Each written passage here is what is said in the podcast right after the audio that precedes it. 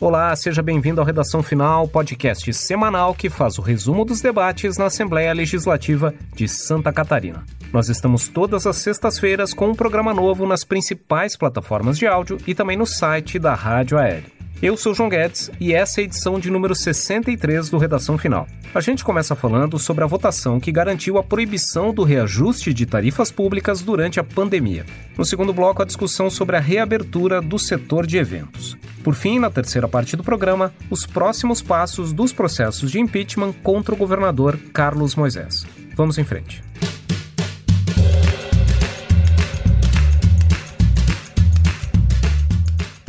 Muito bem, nessa última semana, a Assembleia Legislativa derrubou um veto do governador a um projeto que proibia o reajuste de tarifas públicas durante períodos de calamidade pública. Esse era o projeto de lei número 163 de 2020, de autoria do deputado Milton Obos, do PSD. A proposta foi aprovada pela Assembleia Legislativa ainda no mês de agosto, foi remetida para sanção do governador e acabou sendo vetada. O veto veio para o parlamento, foi avaliado na Comissão de Constituição e Justiça e foi votado em plenário na terça-feira, dia 27. Os deputados acabaram derrubando o veto e, portanto, a proposta vai virar lei aqui em Santa Catarina. Esse projeto ele prevê a proibição do aumento de tarifas de serviço público, como água, luz e gás natural, durante períodos de estado de defesa ou calamidade em que sejam adotadas medidas de isolamento social e suspensão de atividades econômicas, que é o caso do período que vivemos nesse momento aqui em Santa Catarina por conta da pandemia do novo coronavírus. Para estabelecer essa proibição, esse projeto prevê uma alteração numa lei de 2015, a Lei 16.673 de 2015, que criou a Agência de Regulação de Serviços Públicos de Santa Catarina. Depois da votação, nós conversamos com o deputado Milton Obbs, que é o autor da proposta, e segundo ele, o objetivo é proteger o cidadão de possíveis reajustes, justamente no momento em que as medidas de isolamento social acabam prejudicando o trabalho e a renda de muitas pessoas. Não é justo, no momento de calamidade, de pandemia, o governo ah, autorize o aumento de tarifas, né, justamente na época que o cidadão está passando mais dificuldade. O governo vetou e nós, mais uma vez, o parlamento catarinense demonstra a sua sintonia é, com o povo de Santa Catarina e derruba o veto de forma é, bastante expressiva. Bom, e também é do, de autoria do deputado Milton Obus um outro projeto de lei que foi aprovado em plenário na terça-feira, dia 27. É o projeto de lei número 138 de 2020, que suspende as metas relacionadas a incentivos fiscais no ano de 2020. A questão é que quando uma empresa recebe, um, ou uma empresa, um setor da economia, recebe um incentivo fiscal, recebe a possibilidade de pagar menos imposto como uma forma de incentivo à ampliação de suas atividades ou para ganho de competitividade. Quando isso acontece, quando a empresa recebe esse tipo de benefício, ela tem que se comprometer com o governo do estado a atingir algumas metas relacionadas ao desempenho da, da empresa ou relacionadas à geração de empregos, por exemplo. Quando a empresa não cumpre essas metas que foram acordadas com o governo do estado, essa empresa pode, por exemplo, sofrer uma multa ou pode mesmo perder aquele incentivo fiscal que havia recebido anteriormente. Porém, como a, a pandemia do novo coronavírus provocou um efeito significativo sobre a economia e sobre as atividades de uma série de setores, o deputado Milton Obos propôs essa iniciativa com o objetivo de blindar as empresas que foram prejudicadas pela pandemia de serem cobradas pelo governo do estado para cumprir essas metas que foram fixadas quando nem se imaginava que haveria alguma pandemia no mundo. Vamos ver o que, que o deputado Milton Obos disse sobre essa proposta. Você não pode penalizar os empregos e as empresas que escolhem o nosso estado de Santa Catarina para investir, gerar emprego e pagar impostos para em momentos de dificuldade você é, tornar ainda mais difícil a vida dessas empresas e muitas delas, evidentemente, num ambiente inseguro, não ficam em Santa Catarina. E por isso que nós propusemos esse projeto de lei para que nesse período de pandemia não dê essa brecha de legalidade para que o fisco novamente queira é, multar empresas por não terem, naqueles períodos, cumprirem metas fiscais. Então, um projeto simples, importante, é, em favor da economia e dos empregos de Santa Catarina. Bom, essa foi a palavra do deputado Milton Obos, que é autor do projeto de lei número 138 de 2020. Essa proposta foi aprovada em plenário, mas ainda para ser transformada em lei aqui em Santa Catarina, ela precisa da sanção da governadora interina Daniela Rainer. Bom, e esse foi o primeiro bloco do Redação Final. Na segunda parte do programa, a gente fala da discussão sobre a possibilidade de retomada do setor de eventos e feiras em Santa Catarina. Muito bem, nessa última semana avançou aqui na Assembleia Legislativa um projeto que permite a retomada das atividades do setor de eventos e feiras durante a pandemia. Para falar sobre isso, eu chamo a repórter da Rádio AL, Dani Legas. Dani, que proposta é essa? Olá, João. É um projeto de lei do deputado Gessé Lopes, do PSL, que reconhece as feiras e eventos como essenciais em Santa Catarina durante a pandemia do novo coronavírus. A proposta ela foi aprovada na Comissão de Constituição e Justiça aqui da Assembleia Legislativa. Na prática, a medida permite a retomada dessas atividades no Estado que foram proibidas no início da pandemia lá em março. Bom, no mês passado, o governo publicou uma portaria regulamentando o funcionamento de eventos e feiras durante o estado de calamidade pública. No documento, ele trouxe algumas regras conforme a classificação da região no mapa de risco. Nas regiões em que o risco para a Covid-19 é considerado grave ou gravíssimo, essas atividades permanecem proibidas. Já para as áreas em risco alto, são permitidos eventos com ocupação máxima de 40% da capacidade do local. E nas cidades em que o risco é considerado moderado, essa ocupação pode ser de no máximo 60%. Mas, se o projeto de lei do deputado Gessé Lopes for aprovado pela Assembleia Legislativa e sancionado pelo governador, não haverá mais essas restrições com relação à região e ao mapa de risco. A proposta, ela, no entanto, determina que as atividades de eventos e feiras deverão respeitar as medidas sanitárias definidas pela Secretaria de Estado da Saúde. Com a aprovação na CCJ, a proposta ela segue agora para análise na Comissão de Finanças e Tributação. Inclusive, nós temos uma sonora sobre isso do deputado Gessé Lopes, que é o autor desse projeto de lei. O deputado Gessé Lopes defende que o setor de feiras e eventos é essencial, pelo menos para quem depende desse tipo de atividade para sobreviver. É muito relativo definir o que, que é essencial ou não. Para as pessoas que vivem de certo comércio, para ela aquilo ali é essencial e isso é importante.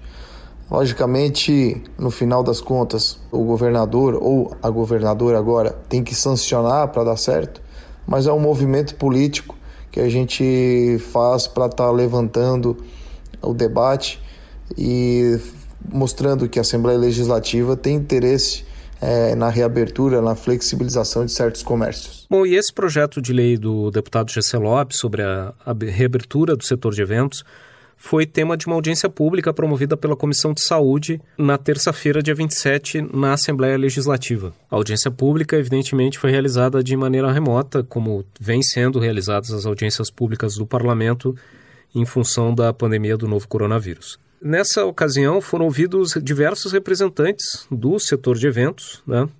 A gente pode destacar aqui o presidente da Associação Brasileira dos Promotores de Eventos, o Dorene Caramori Júnior, ressaltou na ocasião que o setor de cultura e entretenimento tem consciência que liberar todas as atividades depende de um respaldo científico. No entanto, ele relatou a insatisfação dos profissionais da área que reclamam que o, o setor de eventos e entretenimento não estaria recebendo o mesmo tratamento das autoridades que é concedido, por exemplo, a shoppings e igrejas que já conseguiram, de uma maneira ou outra, ir retomando as suas atividades nos últimos meses. Essa audiência pública não teve a participação só de representantes do setor de eventos. A diretora da Vigilância Sanitária da Secretaria de Estado da Saúde, Raquel Bittencourt, participou do debate e defendeu as decisões do governo estadual. Ela lembrou que os critérios utilizados para a adoção das bandeiras e para as regras referentes a esse setor são as mesmas ou são semelhantes às utilizadas em outros estados brasileiros e também em países europeus. Ela também reforçou a defesa das restrições aos eventos e manifestou preocupação com a possibilidade de aproximação de pessoas nesses locais e também salientou que uh, Santa Catarina está entrando numa segunda onda de Covid-19, mesmo sem ter encerrado a primeira, e por isso ela disse que era importante uh, se cobrar a conscientização das pessoas e manter as restrições. Bom, a gente estava falando que esse projeto do deputado Gessé Lopes, que é relativo ao setor de eventos, foi aprovado na Comissão de Constituição e Justiça na reunião realizada na terça-feira, dia 27. Nessa reunião também avançou na CCJ uma proposta que trata do parcelamento do IPVA. O que, que diz esse projeto, Dani? Então, João, o projeto de lei de autoria do deputado Altair Silva, do PP, permite que proprietários de veículos que estejam com o IPVA atrasado possam parcelar a dívida.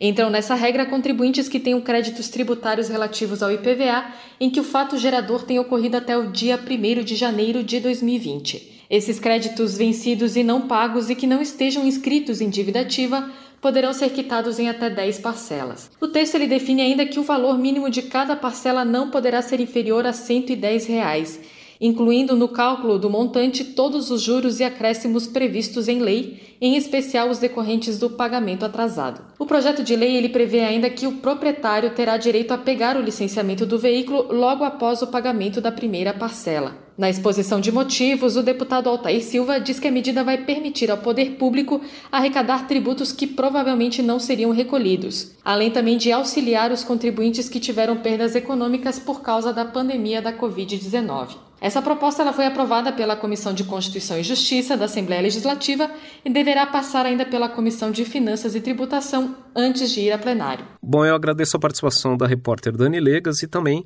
Lembro que nessa mesma reunião da CCJ, na terça-feira, os deputados do colegiado também aprovaram o projeto de lei número 329 de 2020, que prorroga a validade dos editais para contratação de professores admitidos em caráter temporário para a rede estadual de educação. A iniciativa, que é de autoria do governo do estado, ela beneficiaria cerca de 21 mil professores que foram admitidos em seis editais publicados pelo governo entre 2018 e 2019 e cujos contratos têm validade apenas até o final do ano de 2020. São professores que atuam no ensino fundamental e médio, na educação de jovens e adultos no ensino regular e educação profissionalizante. A justificativa do governo do estado é que não haveria tempo hábil para realizar uma seleção de novos professores temporários para o ano que vem, e, além disso, realizar provas nesse momento de pandemia exigiria uma série de medidas de segurança que certamente provocaria uma elevação nos custos do governo do estado para poder aplicar essas provas e contratar esses professores de maneira temporária. Essa proposta é de autoria do governo do estado e agora segue para análise na Comissão de Finanças e Tributação. Esse foi o segundo bloco do Redação Final. Na terceira parte do programa, a gente fala dos próximos passos dos processos de impeachment que tramitam contra o governador Carlos Moisés. Muito bem, como nós viemos falando nos últimos programas, existem dois processos de impeachment que correm contra o governador Carlos Moisés. No primeiro processo de impeachment, que é relativo ao crime de responsabilidade na concessão de reajuste salarial para os procuradores do Estado, o governador Carlos Moisés foi afastado temporariamente depois que a denúncia foi acatada no primeiro Tribunal Especial de Julgamento, que é referente ao primeiro pedido de impeachment. Tribunal Especial formado por cinco deputados, cinco desembargadores e comandado pelo presidente do Tribunal de Justiça, o desembargador Ricardo Hesler. A votação para acatar a denúncia ocorreu na sexta-feira, 23 de outubro, se estendeu até a madrugada do sábado, dia 24, e na ocasião determinou, houve uma, por seis votos a quatro, determinou o afastamento do governador Carlos Moisés e também determinou o arquivamento do processo contra a vice-governadora Daniela Rainer, que também respondia por crime de responsabilidade no mesmo caso. Com isso, a vice-governadora Daniela Rainer já foi empossada como governadora interina e o governador Carlos Moisés fica afastado até a conclusão do julgamento, que poderá definir pelo afastamento definitivo do governador Carlos Moisés ou, em caso de absolvição, o governador retorna ao cargo. Ainda falando sobre o tribunal do primeiro processo de impeachment, o desembargador Ricardo Reisler ainda vai prever as próximas atividades desse tribunal, em que poderá ocorrer oitivos de testemunhas e também análise de novos documentos. E também caberá ao desembargador Ricardo Reisler determinar a data do julgamento definitivo desse primeiro processo de impeachment. Para o segundo processo de impeachment, foi constituído um segundo Tribunal Especial de Julgamento, também formado por cinco desembargadores e cinco deputados estaduais, além do presidente do Tribunal de Justiça, que é responsável pelo comando dos trabalhos. Os membros do segundo Tribunal Especial de Julgamento foram escolhidos nesta semana. No Tribunal de Justiça houve o sorteio de cinco desembargadores, que determinou a indicação dos desembargadores Luiz Zanelato, Sônia Maria Schmidt, Rosane Portela Wolff, Luiz Antônio Forneroli e Roberto Lucas Pacheco para integrar o Tribunal Especial de Julgamento do segundo pedido de impeachment. Na Assembleia Legislativa, os deputados elegeram os cinco representantes entre os membros do parlamento catarinense. Na sessão ordinária da terça-feira, foram escolhidos os deputados Laércio Schuster, do PSB, Fabiano da Luz, do PT, Marcos Vieira, do PSDB, José Milton Schaefer, do PP e Valdir Cobalcini, do MDB.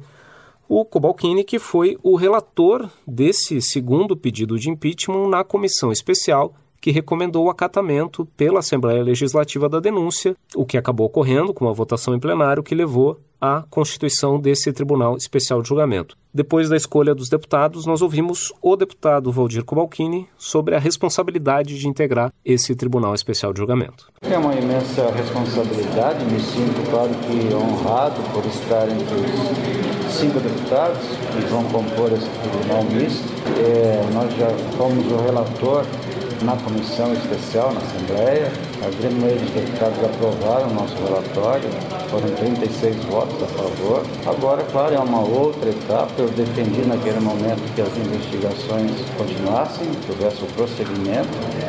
Agora, compondo este tribunal, saberei, por certo, o papel né, que, que vai exercer, tem que manter a isenção, a neutralidade. O Tribunal Especial de Julgamento do segundo pedido de impeachment realizou a sua primeira reunião de instalação. Vale lembrar que nesse segundo pedido de impeachment, o governador Carlos Moisés responde por crime de responsabilidade por atos relacionados a duas licitações, uma para a compra de 200 respiradores mecânicos que foram pagos antecipadamente por 33 milhões de reais, mas jamais foram entregues à rede estadual de saúde. E também pela licitação para a contratação de um hospital de campanha que seria instalado no município de Itajaí. O governo do estado chegou a abrir essa licitação, mas a partir de algumas denúncias que ocorreram por reportagens na imprensa, a, o Poder Executivo acabou abrindo mão de construir esse hospital de campanha e suspendeu a licitação.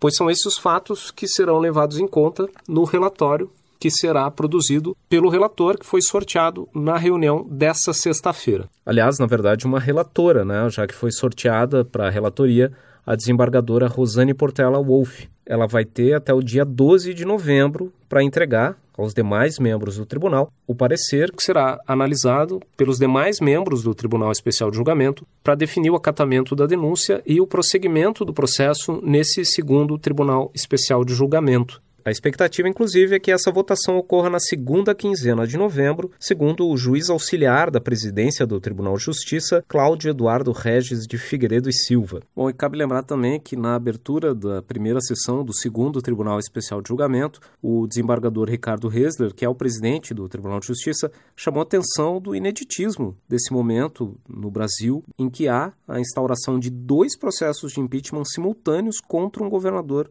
do Estado, algo que nunca havia ocorrido no Brasil desde a redemocratização.